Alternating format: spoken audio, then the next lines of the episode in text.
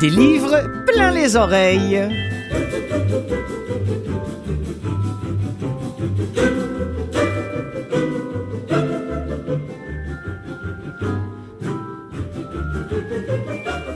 Bonjour à vous toutes et vous tous, je suis Clotilde Sey, j'anime, je réalise cette émission hebdomadaire qui ne se consacre, vous le savez maintenant, qu'au livre audio. Je voudrais remercier CKVL qui relaie cette émission et que vous pouvez entendre via vos téléviseurs, euh, donc via Vidéotron, via euh, Bell Media, etc., que vous pouvez également euh, écouter sur, euh, comment, sur, sur Internet, hein, parce qu'on existe en, en podcast. Bref, tous les moyens sont bons, y compris par Canal M qui produit cette émission. Cette semaine, les prix Audiolib, je vous en parle tous les ans.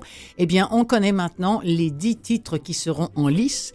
Et qui de mieux pour nous en parler? qu'Hermine Damam, chef de produit marketing digital chez Audiolib, qui va venir nous présenter quelques-uns de ces dix livres en lice en question. Alors pourquoi pas tous? Bah, Parce que simplement, j'ai déjà longuement présenté la plupart de ces titres dans des émissions euh, précédentes.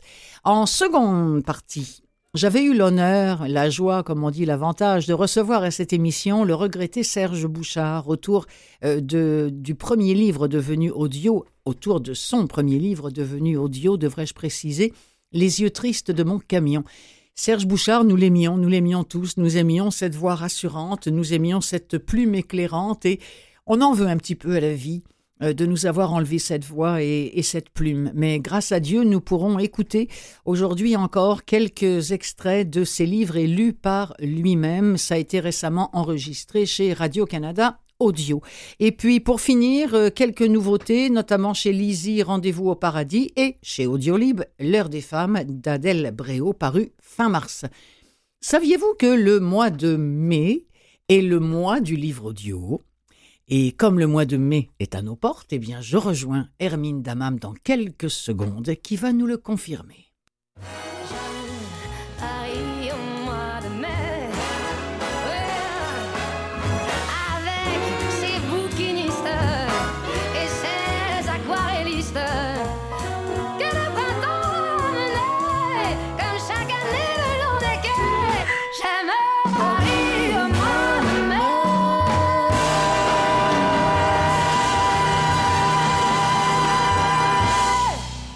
Je vous vois bien, Hermine Damam, passionnée de lecture comme vous l'êtes, aller faire les bouquinistes dès que le soleil revient sur les quais de la Seine.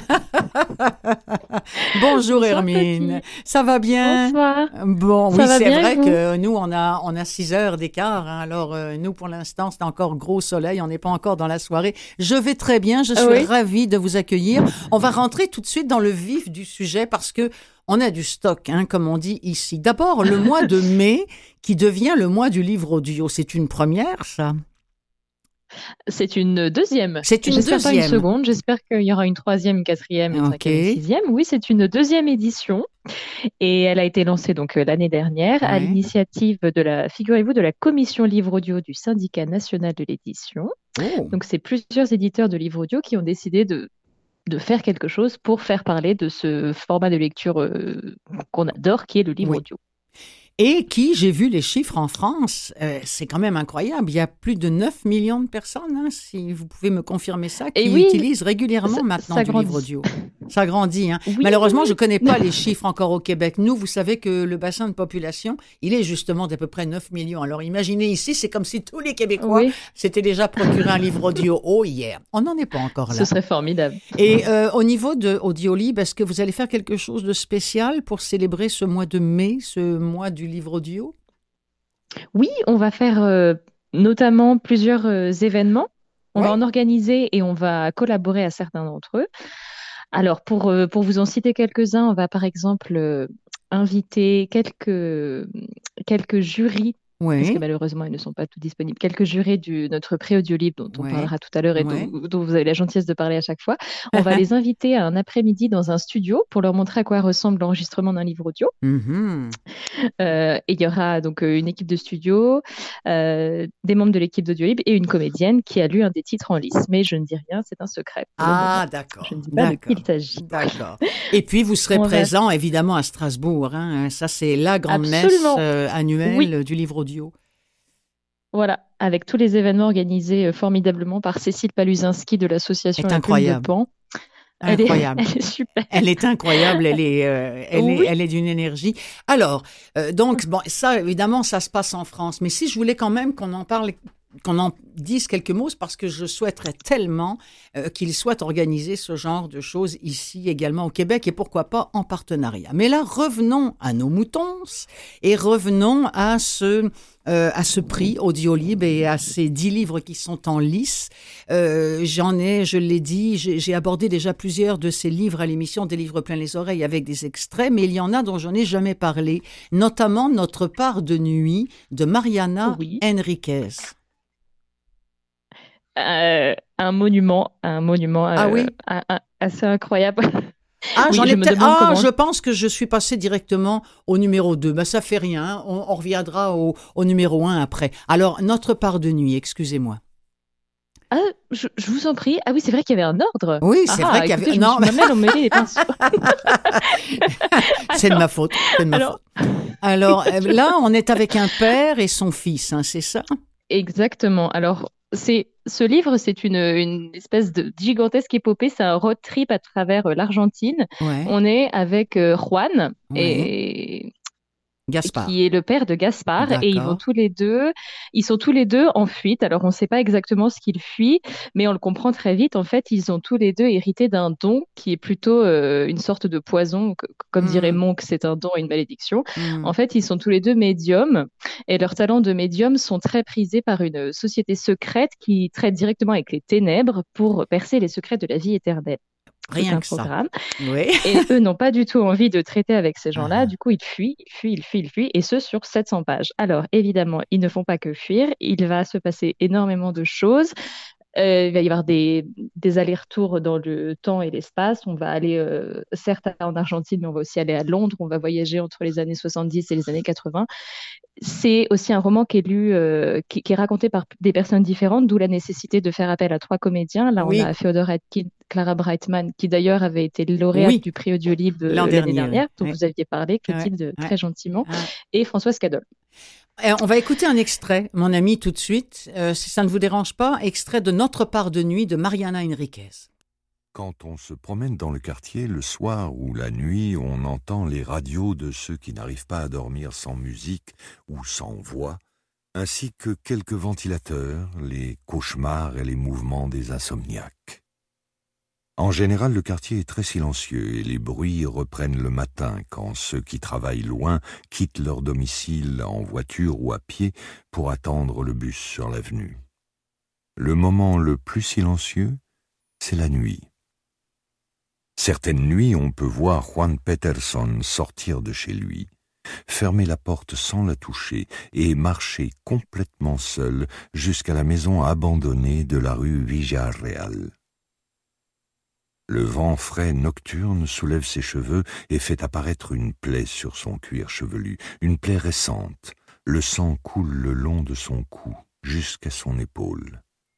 La porte de la maison est cadenassée et la serrure condamnée avec du ciment. Mais dès que Juan foule l'herbe brûlée du jardin délaissé, dès qu'il avance sur les dalles jaunes du chemin, s'agenouille, effleure sa blessure et laisse quelques gouttes de sang à l'entrée, la porte vibre et s'ouvre pour lui. La maison l'attend. Juan entre sans se retourner. À l'intérieur, si quelqu'un pouvait le voir, mais personne ne le voit, personne ne le suit, on aperçoit une faible lueur. La porte se referme derrière lui et il est inutile d'essayer de l'ouvrir. Ce n'est ni le cadenas ni le ciment qui la garde close. Impossible de distinguer quoi que ce soit. Les fenêtres sont murées avec des briques et si on retirait les briques, on ne verrait que du noir. En revanche, on peut légèrement entendre quelque chose de l'extérieur. D'abord, une vibration. La maison tremble. On dirait un insecte prisonnier dans une pièce. Le bourdonnement croît quand il s'approche de l'oreille, s'éloigne quand l'insecte se pose quelque part ou vole moins vite. La voix de Féodor Atkin, lisant notamment, euh, bah, parce que là, on n'a pas entendu Clara Brachtman et Françoise Cadol sur cet extrait, mais nous écoutions un extrait de Notre part de nuit de Mariana Enriquez, qui est en lice pour le prix Audiolib. Deuxième livre dont euh, je voudrais qu'on parle, parce que je n'en ai pas encore parlé, c'est L'eau du lac n'est jamais douce de Giulia Caminito. Giulia Caminito. Oui. Absolument. Euh, traduit par, magnifiquement traduit d'ailleurs par Laura Brignon. Oui, bien de le dire. Oui, oui, c'est important effectivement. Elle est autre ambiance totalement que dans notre part de nuit. Alors là, on n'est euh, pas en Argentine, mais nous sommes en Italie. Ça se passe dans les années 2000 dans la banlieue de Rome, qui est une banlieue assez pauvre.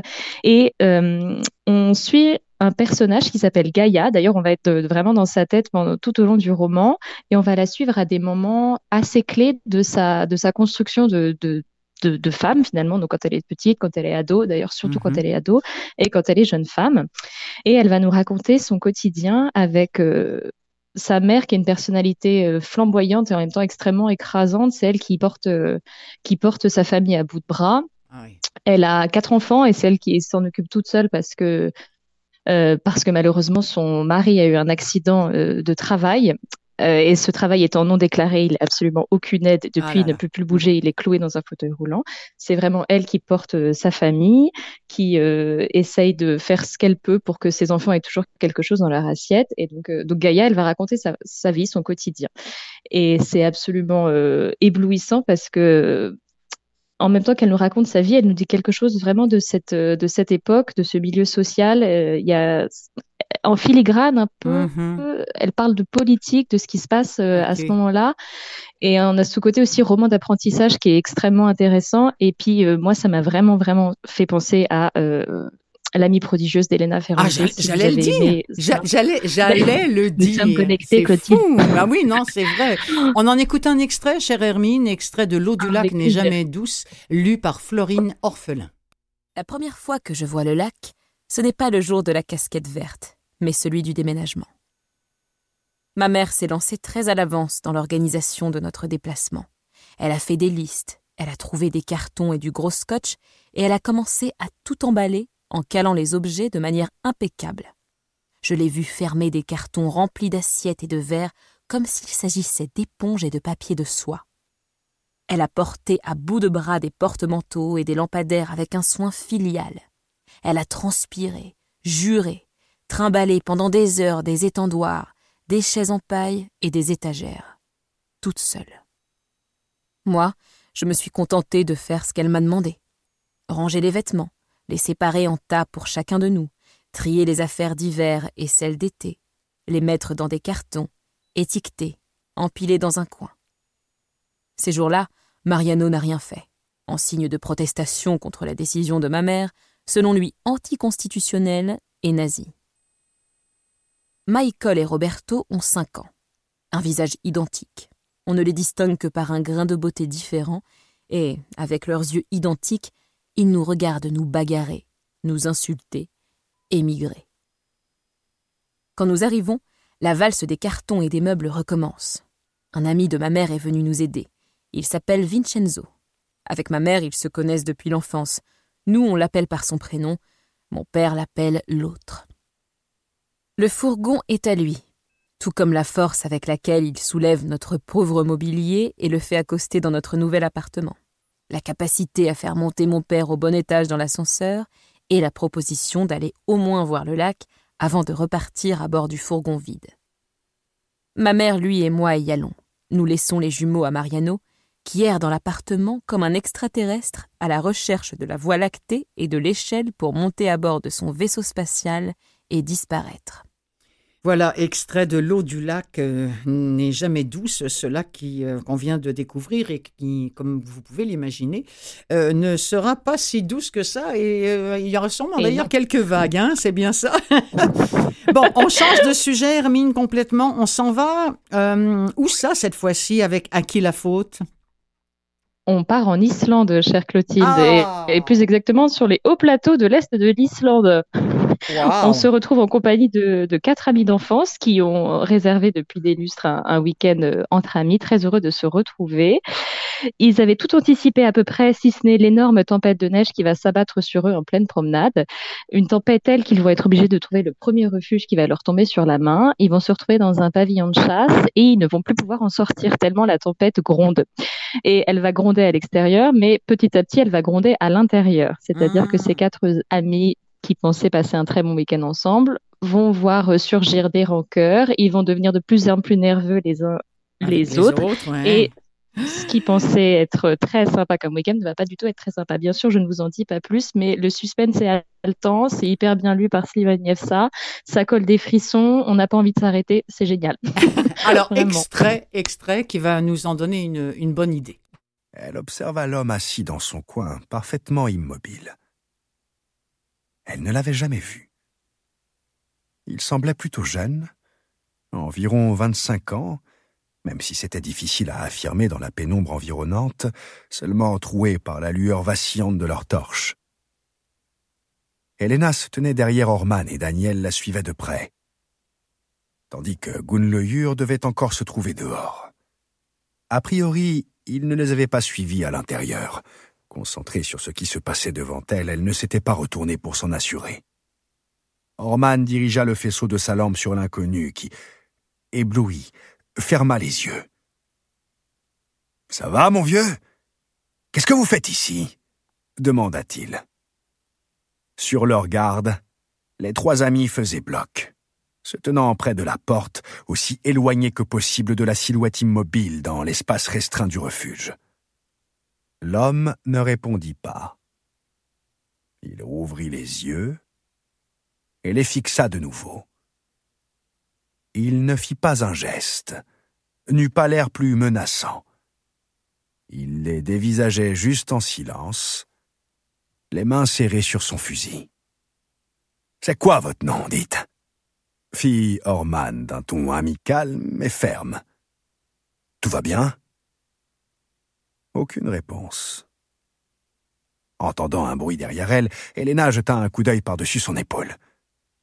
Gunleur venait d'entrer son arme à la main. Qu'est-ce que tu fais avec ton fusil, Gunloyer s'exclama-t-elle d'une voix étranglée en se retournant vers lui d'un bond. Range-le La nuit précédente, elle s'était promis de ne plus jamais lui adresser la parole. Mais l'urgence de la situation anéantit cette résolution. Gunleur fit un pas en arrière tout en maintenant sa prise sur son fusil. Je veux juste. Je préfère être prudent. Je ne veux pas courir le moindre risque. Il paraissait de plus en plus fébrile. Soudain, il leva son fusil et le pointa en direction du jeune homme. Coup de l'œil, arrête tes conneries lança Helena. Et vous croyez quand même pas qu'on allait diffuser la suite. Vous allez être obligé d'aller vous chercher à qui la faute. La suite chez Audiolib. Voilà, chez eh Audiolib, parce que vous savez que moi j'aime bien que les gens aillent directement sur la plateforme de la, de la maison d'édition qui, euh, qui produit ce, livre-là. Et je rappelle pour les gens qui, qui viendraient de se joindre à nous que je, je suis au, avec Hermine Damam euh, Hermine Damam euh, est chef de produit marketing digital chez Audiolib et elle est venue nous présenter quelques-uns des dix titres qui sont en lice pour le prix audio, le prix Audiolib. Et on finit avec un, alors ça c'est encore complètement différent comme ambiance, euh, sa préférée de Sarah Jolienne Fardel. Est-ce que c'est la fille d'eux ou Jolienne? Ah, je ne sais pas. je ne sais, pas, parce qu'elle me ah. semble. Euh, on n'a pas un philosophe qui s'appelle comme ça en France? Oui, Alexandre Jolien, vous avez ben tout à fait raison. Alors, est-ce qu'ils ont un rapport? Je ne sais ah, pas. Elle, elle est suisse en tout cas. Ah bon, bah alors, Et lui, il me semble qu'il est français. Non. En tout cas, bah, ce serait rigolo. Mais, bah, ce serait... mais en tout cas, donc, on ne devrait pas dire Jolienne, on devrait dire Jolien alors. Oui, Jolien Fardel. D'accord, parfait. Alors, sa préférée sa préférée. Euh, c'est, euh, c'est le premier roman de Sarah Julien Fardel, qui est une, une journaliste, et c'est, c'est un un coup d'essai et qui en plus un coup de maître parce qu'il est paru à la rentrée littéraire de l'année dernière et il a reçu un nombre de prix euh, incalculables. Il était prix du roman Fnac, il a eu le prix Goncourt des détenus, qui est un nouveau prix qui est ah, d'ailleurs très important pour elle. Elle a eu le choix Goncourt de la Suisse, qui est aussi un très grand prix en Suisse. Et c'est l'histoire, euh, on parlait tout à l'heure de roman d'apprentissage, bah, là aussi on est aussi dans, dans le roman d'apprentissage. Cette fois on est avec euh, Jeanne qui, qui grandit dans le Valais donc c'est en Suisse, c'est la région d'ailleurs de, l'autrice. Et, Jeanne grandit avec un père qui est malheureusement un, homme caractériel, un homme abusif, violent, tyrannique, alcoolique. Et, et par contre avec une mère extrêmement aimante et qui fait tout pour, pour sauver ses filles, parce qu'elle a deux filles, Jeanne a une sœur, pour sauver ses filles de la tyrannie de ce père. Donc elle va essayer de grandir entre ce père fou et cette, mère qu'elle adore. Et bien sûr, la vie est extrêmement difficile quand elle essaye de se confier à d'autres adultes sur ce qui se passe chez elle, bah, personne ne veut la croire. Elle veut à tout prix partir de chez elle et en même temps, elle veut pas s'éloigner de sa mère. Donc sa vie, en fait, est un perpétuel dilemme et cette espèce de culpabilité, elle va la traîner tout au long de sa vie. Elle va s'interdire d'être heureuse, même hmm. en amour, parce que elle se dit ma mère n'a jamais été heureuse, ma sœur n'a jamais été heureuse à cause de ce père. Je ne peux qu'être malheureuse. Hmm. C'est un roman très difficile qui prend vraiment au triple. Là, vraiment, l'expression s'y prête. Euh, c'est très dur. Il faut avoir le cœur bien accroché pour euh, le lire et l'écouter, mais euh, mais ça vaut la peine parce que c'est extrêmement bien écrit. C'est écrit dans une langue âpre. Lola Neymark est vraiment formidable. Elle est éblouissante dans la lecture de ce livre audio. C'est voilà, il faut s'accrocher. Voilà, je me répète, mais, oui, ça vaut le comprends. Voilà. Alors, un petit extrait, peut-être, mon ami euh, Mathieu, euh, sa préférée de Sarah Jolien Fardel, lue par Lola Neymark. Tout à coup, il a un fusil dans les mains. La minute d'avant, je le jure, on mangeait des pommes de terre. Presque en silence. Ma sœur jacassait, comme souvent. Mon père disait Elle peut pas la boucler, cette gamine mais elle continuait ses babillages. Elle était naïve, joyeuse, un peu sotte, drôle et gentille. Elle apprenait tout avec lenteur à l'école. Elle ne sentait pas lorsque le souffle de mon père changeait, quand son regard annonçait qu'on allait prendre une bonne volée. Elle parlait sans fin. Moi, je vivais sur mes gardes. Je n'étais jamais tranquille. J'avais la trouille collée au corps en permanence je voyais la faiblesse de ma mère, la stupidité et la cruauté de mon père. Je voyais l'innocence de ma sœur aînée, je voyais tout. Et je savais que je n'étais pas de la même trempe qu'eux. Ma faiblesse à moi, c'était l'orgueil. Un orgueil qui m'a tenue vaillante et debout. Il m'a perdue aussi. J'étais une enfant. Je comprenais sans savoir. C'était invariablement les mêmes scènes. Il rentrait après sa journée sur les routes, il empestait l'alcool. S'il s'asseyait au salon dans le canapé en cuir décrépit, s'il s'endormait, on savait alors que nous serions, toutes les trois, en paix pour quelques heures. S'il posait son corps massif sur une chaise de la cuisine, s'il prenait un couteau pour ouvrir des noix ou pour trancher un morceau de ses fromages qu'il faisait vieillir dans la cave au sol terreux, on n'y couperait pas. C'était d'une banalité désolante un scénario usé jusqu'à la corde, où chacun jouait le rôle qui lui était prédestiné. Personne n'avait le recul du spectateur. Nous étions tous les quatre embarqués dans la même valse, où chacun posait les pieds au bon endroit. Nous n'avions ni la conscience, ni l'imprudence de risquer un autre pas. Oh là là, quelle écriture et quelle belle lecture. Euh, l'écriture, je le rappelle, de Sarah Jolien Fardel, la lecture de Lola Neymark, euh, qui fait partie de ces dix livres qui sont euh, en lice pour le prix Audiolib. Euh, Hermine Damam, il y en a, je voudrais quand même qu'on recite les, les, autres livres qui sont en lice parce que j'en ai déjà parlé, je l'ai dit à cette émission. Par exemple, On était des loups de Sandrine Colette. Ah On en parlait il y a encore une semaine ou deux avec Gérald Cousineau, qui est un chroniqueur à nous, qui est non-voyant et qui écoute à peu près quatre ou cinq livres par semaine et il a été oh, subjugué par l'écriture de Sandrine Colette et depuis il s'est procuré tous les livres audio qui existent de Madame Colette. Euh, voilà, donc euh, l'autrice de On était des loups. Euh, la, dernière fois qu'on s'est parlé, vous nous aviez présenté Les Rois maudits, le tome 1, Le Roi de Fer, hein, de, Maurice Druon, lu par Jérémy Covillot. C'est également en lice. Euh, tant que le café est encore chaud. J'ai tellement aimé parler de ce ah, livre, euh, signé Toshikazu Kawaguchi, lu par Philippe Spiteri. Euh, Tout à fait. Un, livre d'ambiance japonaise comme on les aime. Hein. Si, si, vous n'aimez pas les ambiances de bouquins japonais, celui-ci ne vous plaira pas plus. Si vous aimez la longueur, non mais c'est vrai, si vous aimez les haïkus, si vous aimez c'est tellement japonais hein, comme, comme bouquin. Ouais. Entre fauves. Oh, ça aussi, vous nous en aviez parlé. Alors là, on n'est pas du tout dans la même affaire. C'est de Colin Niel. C'est un, c'est aussi Oui. un, un livre multivoix. Ça, c'est plutôt euh, polar, hein.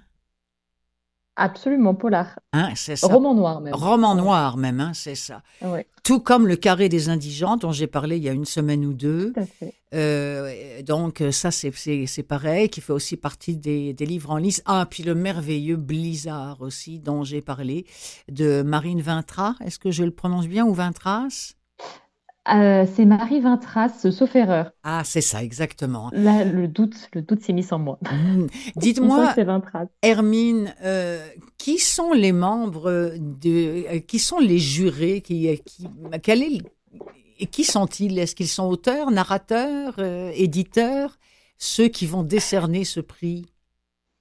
Alors en fait, les personnes qui écoutent en ce moment les titres en lice, ce sont des, des blogueurs et des youtubeurs. Ah oui, Oui, qui sont au nombre de 20. D'ailleurs, c'est un jury exclusivement euh, féminin. Nous n'avons que, que des femmes dans ce jury, que des femmes qui ont candidaté. Et euh, ce sont des passionnées de livres audio. Donc, elles, en fait, elles Wow. reçoivent euh, les 10 litres en lice, elles les écoutent, elles les chroniquent et ensuite elles nous livrent un classement à partir duquel on peut dégager cinq finalistes. ah, Et ces cinq finalistes sont soumis à un vote qui est cette fois ouvert à tous, à toutes les personnes qui écoutent des livres audio et qui disent bah, celui-là, j'aimerais le voir, le voir remporter le prix Wow. du livre de l'année en cours. Waouh, Voilà. formidable. Et ça, c'est, euh, on saura quand les, les, euh, quand est-ce qu'on aura les cinq titres en question? On les aura mi-juin. Mi-juin. Bon, bah, c'est parfait. Alors là, Voilà. j'en- j'en retoucherai un petit mot à ce moment-là. Et la remise du prix Audiolib en tant que tel, c'est à l'automne, Tout début octobre. tout début octobre. Bon, bah alors, Hermine, Voilà. ça veut dire qu'on va avoir l'occasion de se reparler. Nous aurons Mais ce oui. plaisir-là. Nous aurons ce Je plaisir. réjouis.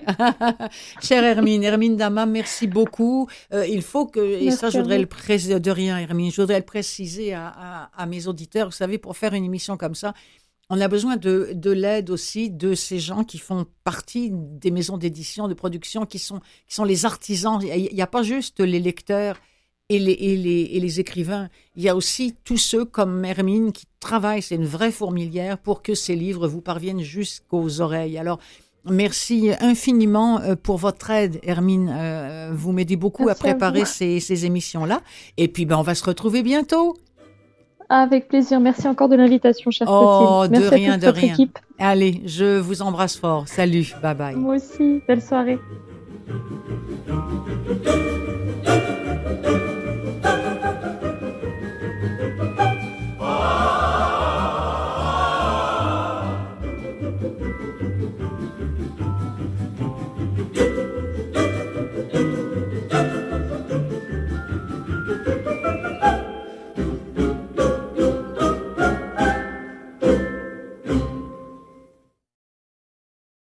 Des livres plein les oreilles, la suite.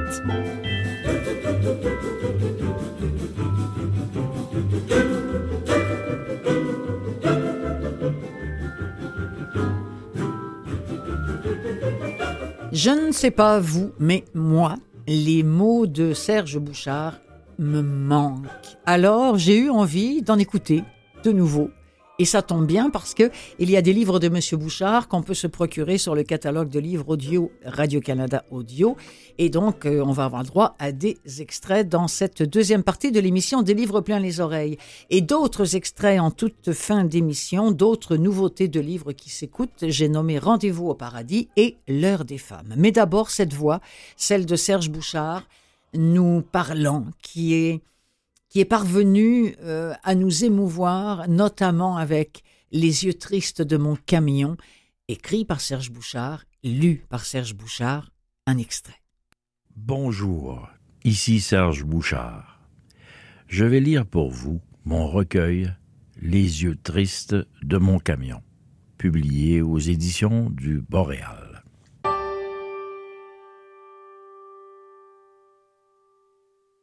Les yeux tristes de mon camion. Je m'apprête à me départir d'un trésor. Lorsque j'étais jeune, petit garçon à Montréal, j'admirais les camions de la compagnie Miron. Juste ce nom, Miron, donne la couleur d'une époque, les années 50, les années 60, la construction du métro, la construction des autoroutes, l'âge de la pierre et du béton. Il y avait des carrières dans l'est de Montréal, des trous immenses et profonds dans des couches et des couches de calcaire, de la poussière et du gravier. C'était vraiment impressionnant. On aurait dit qu'un grand ouvrage était en chantier quelque part dans l'ouest de la ville, chez les riches, et que nous, dans l'est, nous étions dans l'arrière-scène d'une construction monumentale. Des camions Miron, il y en avait des centaines et des centaines dans les rues. Comment ne pas les remarquer, les aimer? Ils étaient rouges et jaunes-orange. La compagnie les stationnait bien à la vue, les fins de semaine, tous ces beaux véhicules propres, reluisants, alignés en rangées parfaites, comme si on exposait une flotte orgueilleuse. De gros camions sicars tractaient les innombrables bétonneuses, tandis que les camions à benne étaient des Mac, le modèle B des années glorieuses, où la machine ressemblait à une machine. Je parle ici d'un regard d'enfant, de naïveté, d'émerveillement. Cela fera deux ans, le 11 mai prochain, que Serge Bouchard nous a quittés pour aller rejoindre, on veut le croire, sa Marie-Christine, tant adorée, cet homme de radio, euh, parfois un homme de peu de mots, parfois un homme de plein de mots, philosophe, essayiste, anthropologue, passionné de camions. Il en a même fait un sujet de sa thèse. Oui. Mais aussi un homme dédié à l'histoire et aux réalités des Premières Nations. Vous savez que sur le sujet, il est intarissable, il l'était, euh, au point d'avoir consacré plus d'une quinzaine d'ouvrages sans compter des dizaines et des dizaines d'articles portant sur les peuples autochtones, les Inuits et les Métis en Amérique du Nord. On pense notamment à ce livre Le peuple rieur, coécrit avec celle qui a partagé une grande partie de son existence, Marie-Christine Lévesque. Je vais y revenir un petit peu plus tard. Tout de suite, on va écouter, lu par lui-même, un extrait de C'était au temps des mammouths laineux, paru aux éditions du Boréal en 2012 et enregistré il y a quelques années par Radio-Canada. C'est donc un livre qu'on peut facilement et gratuitement se procurer sur le site de Radio-Canada Audio. C'était au temps des mammouths laineux, sans doute le meilleur livre pour découvrir, peut-être, ou pour se replonger dans l'univers de Serge Bouchard qui, presque, presque, hein, sur le ton de la confidence, jette un regard sensible et nostalgique sur le chemin parcouru, son enfance, son métier d'anthropologue, sa fascination pour les cultures autochtones et pour celles des troqueurs, et enfin son amour de l'écriture.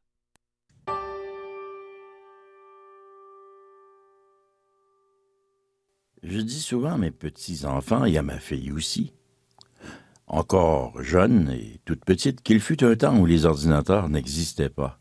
Je leur explique que ce temps-là, eh bien, je l'ai connu. Oui, mes enfants, mes beaux petits-enfants, j'ai vécu dans un monde sans touche ni écran. Cela leur semble si impensable qu'ils en restent bouche bée, incrédules, me dévisageant comme si j'étais un homme de mille ans. Je puis en mettre et en remettre encore, car il y a tant à dire. Oui, mes enfants, quand j'étais petit comme vous, il n'y avait pas de télévision dans nos maisons. J'avais huit ans quand mes parents ont acheté la première en noir et blanc bien sûr avec des antennes bizarres qui ne garantissaient jamais une bonne réception. Plus je leur parle de ma jeunesse, plus leurs yeux s'écarquillent, plus le doute s'installe dans leur petit cerveau. Cela n'est pas possible, c'est une histoire de grand-papa comme lorsqu'il nous raconte qu'il a mangé de l'ours, couché sous la neige, ou vu des milliers de caribous. Ou la meilleure encore qu'il a failli mourir noyé dans l'océan Arctique, un jour sombre de novembre qu'il fut recueilli par une belle esquimaude qui l'avait pris pour un blanchon. En vieillissant, on se raconte des histoires. On en raconte à nos enfants. Et le reste coule de source qui est la source universelle de notre propre nostalgie. Doit-on priver les vieux de leur primale nostalgie en disqualifiant avec violence les mondes qu'ils ont habités, qui n'existent plus mais qui les habitent encore?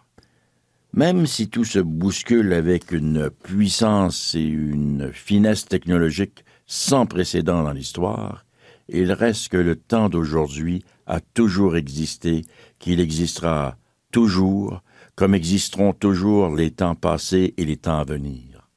Je raconte à mes enfants que je suis né dans un autre pays, celui de mon enfance.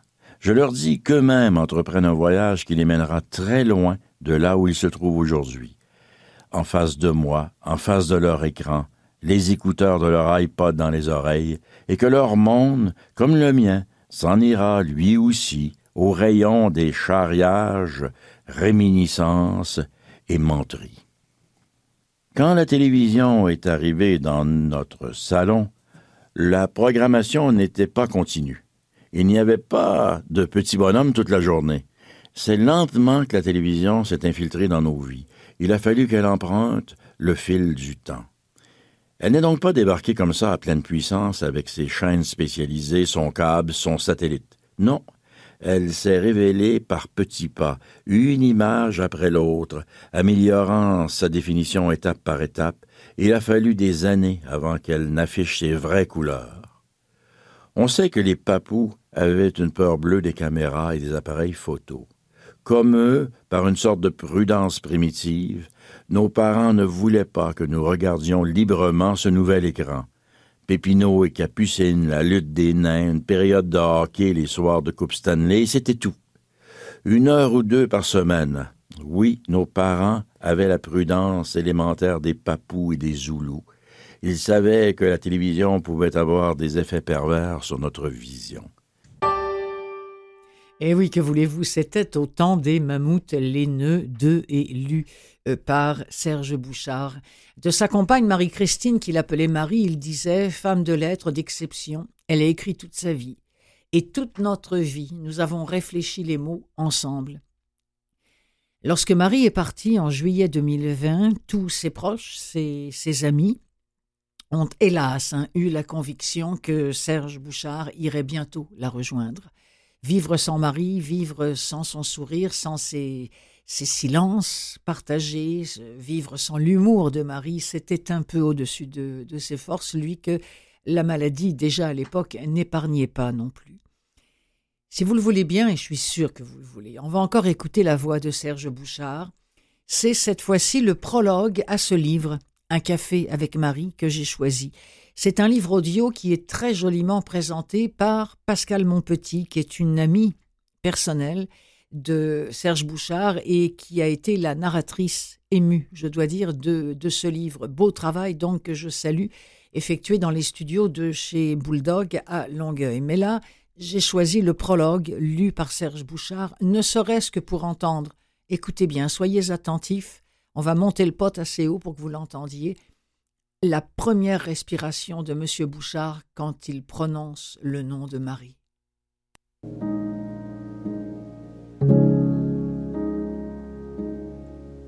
Un café avec Marie.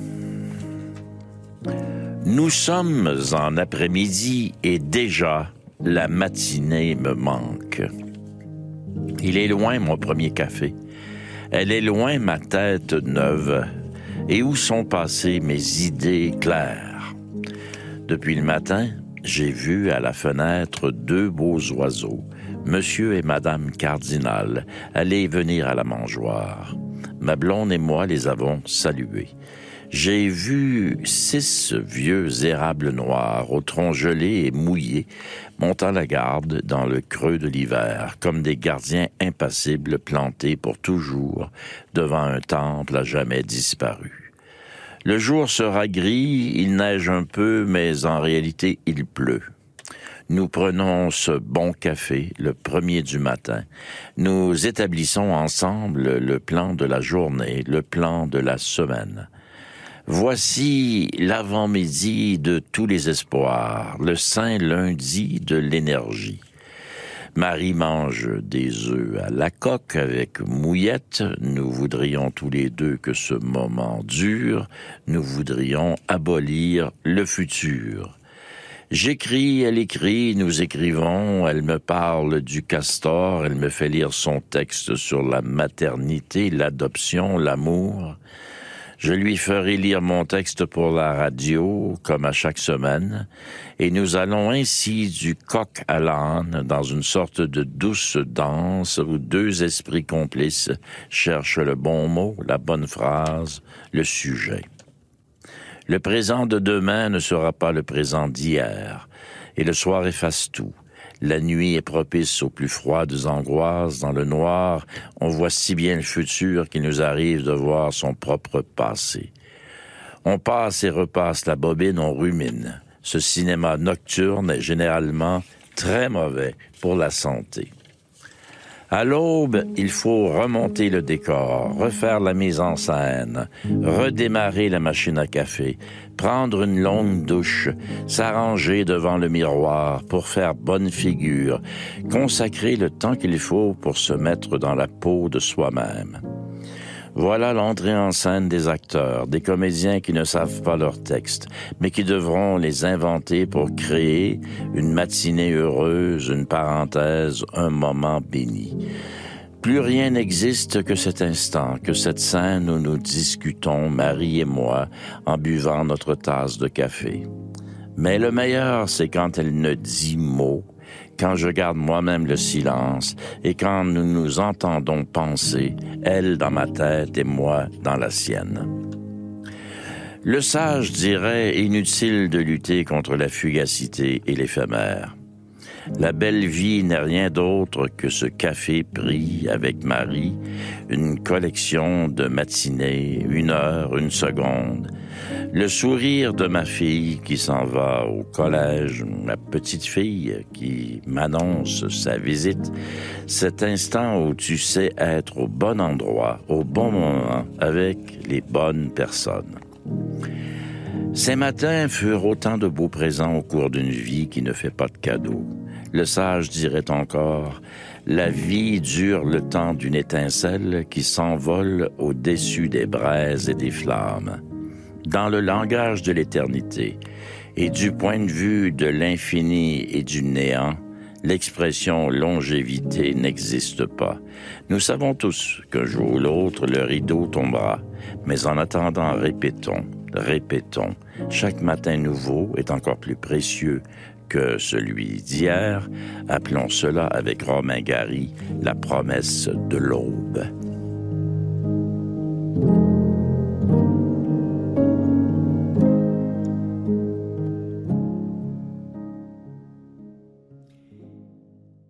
J'avais envie de laisser résonner longtemps, longtemps, longtemps cette voix dont je suis convaincu vous auriez pris encore et encore et encore des pages et des pages. Euh, vous savez que c'était un, extrait de presque cinq minutes, ce qui est, ce qui est rare à l'émission parce que j'essaie de faire de la place à plusieurs livres, mais là, j'ai pas été capable de couper l'intégralité euh, du prologue de ce livre, Un café avec Marie, signé Serge Bouchard et lu au moins pour le prologue par Serge Bouchard, mais ensuite c'est magnifiquement repris par Pascal Monpetit.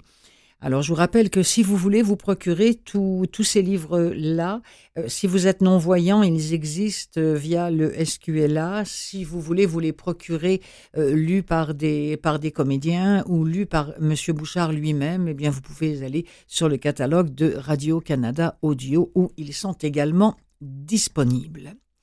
Euh, on s'en va vers quelques nouveautés, tiens.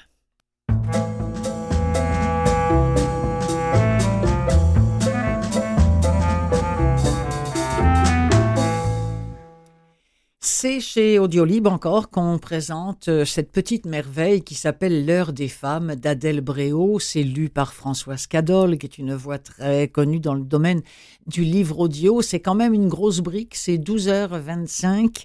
Euh, de, lecture par les oreilles. Et c'est donc sorti chez Audiolib. On est à Paris en 1967. Et voyez-vous, je, je, ne saute pas vraiment du coq à l'âne en passant de Serge Bouchard à ce livre L'heure des femmes. Et je vais vous dire pourquoi. Parce que il est question euh, dans ce livre-là de cette femme qui, à l'aube de la cinquantaine, mère de famille, bourgeoise, a été recrutée par la radio RTL. RTL, c'est une radio privée en France, euh, donc ça pourrait être rouge ici ou euh, quelque chose du genre. Donc recrutée pour Bon, ils avaient décidé de, renouveler à ce moment-là, donc ils avaient viré, comme ça se fait souvent dans les radios privées, ici aussi, euh, tous les tous les narrateurs, tous les voyons, euh, tous les euh, comment on appelle, tous les animateurs, merci, qui étaient au micro, et on, a donc fait appel à Ménie Grégoire. pourquoi Eh bien, pour faire parler les auditrices la nuit. Et en quelques semaines, ça a été la déferlante. Les femmes de la France entière se sont confiées à cette euh, euh, dame de cœur, comme on l'appelait. Euh, et, bientôt, en plus, à l'heure à l'heure de la sieste, parce que ça, ça va repasser dans le jour, elles seront des millions à suivre l'émission, imaginez, avec grande passion. Et moi, je me souviens très bien parce que j'étais encore là-bas et elle se présentait et, ça, donnait quelque chose du genre Bonsoir, c'est. Vous avez envie de me parler? Je vous redonne notre numéro. Et ça donnait ça, et là, c'était parti. Et toutes les bonnes femmes de France, parce que il y avait quelques hommes, mais c'était surtout les femmes. D'ailleurs, ça s'appelle l'heure des femmes. Ce livre, c'est pas pour rien. C'était surtout des femmes qui appelaient quand elles avaient des problèmes de cœur, des problèmes de santé, des problèmes de tout ce que vous voulez. Et puis Ménie leur disait Je vous écoute, Adèle. Vous êtes au bon endroit. En tout cas, c'était absolument incroyable. Alors, ce livre fait référence à Ménie Grégoire, parce que parmi les femmes qui faisaient, partie de, de, ces fans, il y avait euh, Mireille et sa sœur, Suzanne, qui ainsi, grâce à Ménie Grégoire, découvrent qu'elles aussi pourraient maîtriser leur destin. Quant à la vie de Ménie, qui a été partagée entre le, tourbillon d'une société libérée par mai 68, hein, parce que c'est au lendemain ou à la veille de mai 68, et puis tous les tourments qu'on lui livre, elle, elle en est, mais alors totalement bouleversée, Ménie, à chaque nuit. Et 50 ans plus tard, Esther, une documentariste qui peine à se reconstruire, c'est quelqu'un bah, elle est comme tout le monde, il faut qu'elle gagne sa vie, puis euh, elle est plus ou moins recherchiste, elle est plus ou moins, elle fait 50 000 métiers, mais euh, elle a du mal, et cette femme-là va replonger dans ces années pas si lointaines où le sort des Françaises semblait d'un autre âge, littéralement. C'est un nouveau roman qui est porté par la figure de Ménie Grégoire, sa grand-mère, parce que oui, Adèle Bréau était la petite fille de Ménie Grégoire, Adèle Bréau qui unit les destinées de femmes qui, malgré leurs différences, se tendent la main. Amour, maternité, droit, sororité, l'auteur explore sur cinq décennies les avancées, les paradoxes et les régressions de la condition féminine, les mettant en résonance dans une fresque, c'est écrit dans Audiolib, résolument romanesque. Je vous redonne le titre L'heure des femmes d'Adèle Bréau, lu par Françoise Cadol, un extrait. Voilà, je suis tombée sur une vidéo l'autre soir, un truc sur cette femme que je ne connaissais pas. Elle a fait une émission dans les années 1970, à la radio. Ménie Grégoire, ça te dit quelque chose?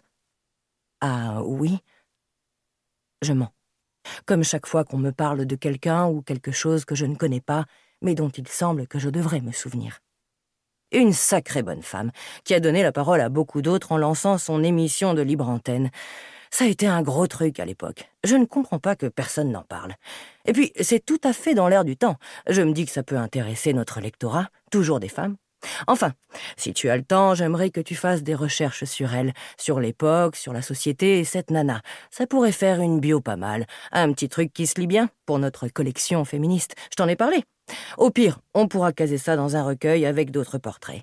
Il y a quelque chose à creuser j'ai ouvert le dossier rose que Catel m'a tendu. À l'intérieur, une dizaine de feuillets. Quelques photos avec des articles de journaux. La radio fêtant ses cent ans, certains magazines ont pour l'occasion publié un papier sur l'histoire de cette Ménie. Sur les images en noir et blanc, elle porte des robes, élégantes, des chemisiers, épaulés et beaucoup de bijoux. Assise devant un gros micro, elle ne sourit pas. Je suis un peu déçue. J'avais pensé que Catel me proposerait un roman. Lorsque nous étions en fac de lettres, elle et moi, nous avions écrit à quatre mains une histoire d'amitié entre deux étudiantes. Chacune portait la voix de l'un des personnages. Nous passions des après-midi entiers dans les cafés autour de la Sorbonne à en discuter. Nous avions alors des rêves de célébrité, de reconnaissance. Un auteur à deux têtes, jeune et joli de surcroît, ça ne courait pas les rues. Ça plairait sûrement au milieu. Catel me disait souvent que ma plume surpassait la sienne, qu'on y sentait affleurer une humanité qu'elle peinait à rendre. Tous les jours, elle me poussait à écrire, me disait que je serais une grande romancière, avec ou sans elle. Et puis, elle a rencontré Vincent. Alors, je te fais un contrat? Nous sommes un peu short pour le timing. Sur ce genre de sujet, il faut battre le fer tant qu'il est chaud. Mais je ne veux pas qu'on se contente de recherche Internet. Pour ça, j'ai des stagiaires. Il faut que tu écoutes les bandes son de l'époque, que tu ailles aux archives, que tu rencontres la famille, les anciens collègues, peut-être des femmes qu'elle aurait fait parler. Enfin, tu connais ça mieux que moi. Je veux un vrai boulot de doc, quelque chose de professionnel, de solide. Et la rédaction? Je tente. Oh, ça, on verra ensuite, selon l'intérêt du truc. J'ai une de nos auteurs en tête qui pourrait être parfaite pour porter ce projet. Son nom serait indéniablement un plus pour éveiller l'intérêt de la presse. Quelques gouttes se sont mises à tambouriner contre le carreau. Le bureau de Catel est soudain devenu très sombre. Avec cette chaleur étouffante de juillet, ça devait arriver. J'entends des petits cris dans la rue, des talons sur le pavé. Des groupes se massent sous les porches pour attendre la fin de l'ondée. Je n'entends plus que la voix de mon ami. Peut-on encore l'appeler comme ça? Jusqu'où dure l'amitié lorsqu'on s'est tant aimé mais qu'on ne se connaît plus? Sans l'écouter. Elle parle de délai, évoque un budget. Je n'ai aucune idée de l'acceptabilité de sa proposition. De toute façon, je n'ai rien, ni projet professionnel, ni revenu. Ce sera toujours ça. D'accord, je prends. Le prochain dont je veux vous parler après l'heure des femmes dont on vient d'entendre un extrait d'Adèle Bro, c'est Si j'avais un perroquet, je l'appellerais Jean-Guy parce que Coco s'est déjà pris. Excusez-moi, mais rien que le titre, j'avais envie de vous en parler. Je ne sais pas si c'est bon, mais le titre est excellent. Euh, c'est simplement l'histoire d'une fille complètement désœuvrée qui un jour trouve un bouquin et dans le bouquin, il y a un nom avec un numéro de téléphone. Appelle-moi. Et comme elle n'a rien à perdre, eh bien, elle a décidé qu'elle l'appelle. Donc, ce livre, c'est l'histoire d'une rencontre. Improbable extrait.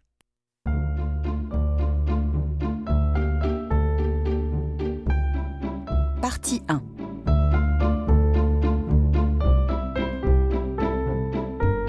Chapitre 1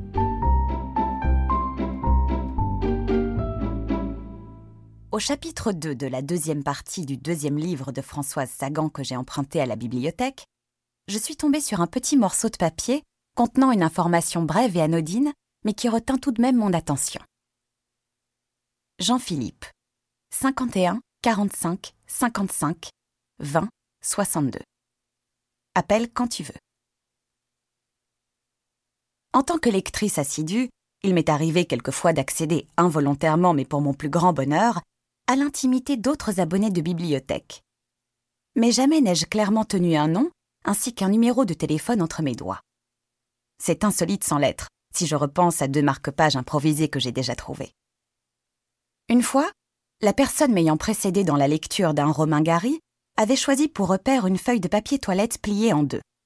Lors d'une autre lecture, en compagnie d'Amélie Nothomb me semble-t-il, un aimant tout plat représentant un lémurien avait glissé sur mes cuisses alors que je lisais les premières pages. Je me souviens encore du sursaut qui accompagnait mon face-à-face avec le primate. Sans trop hésiter, j'avais d'ailleurs décidé de l'adopter, et il retient aujourd'hui mes factures non acquittées sur le frigo. Désormais, lorsque des gens viennent chez moi, j'assiste généralement à l'une de ces trois réactions.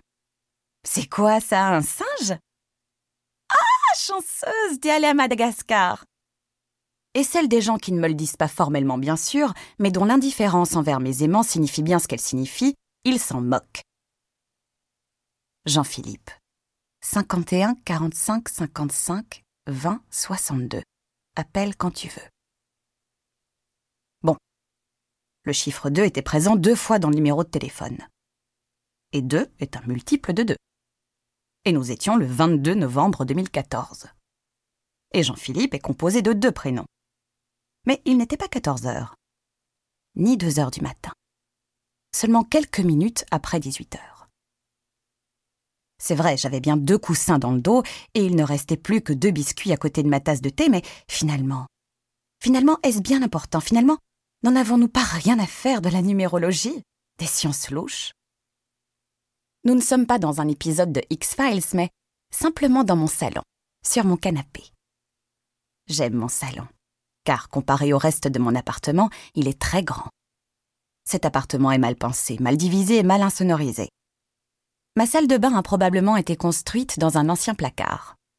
Enfin, c'est ce que j'ai conclu lorsque j'ai réalisé que je pouvais de façon simultanée faire pipi, brasser l'eau du bain pour qu'elle mousse davantage et coller ma joue contre la poignée de la porte.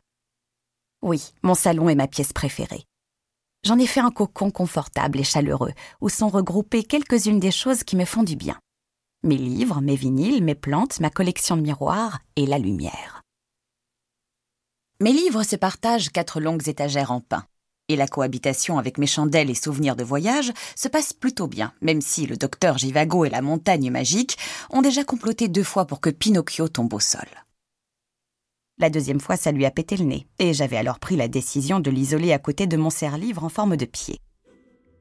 Voilà, c'est lu par Sophie Frison. Si j'avais un perroquet, je l'appellerais Jean-Guy parce que Coco s'est déjà pris. J'aime tellement ce titre qu'il a bien fallu que je vous le redonne. Et c'est ce qui vient conclure cette émission des livres plein les oreilles pour cette semaine, toujours réalisée, animée pour vous par Clotilde Sey avec l'appui indéfectible et tellement souriant et professionnel de mon ami Mathieu Tessier.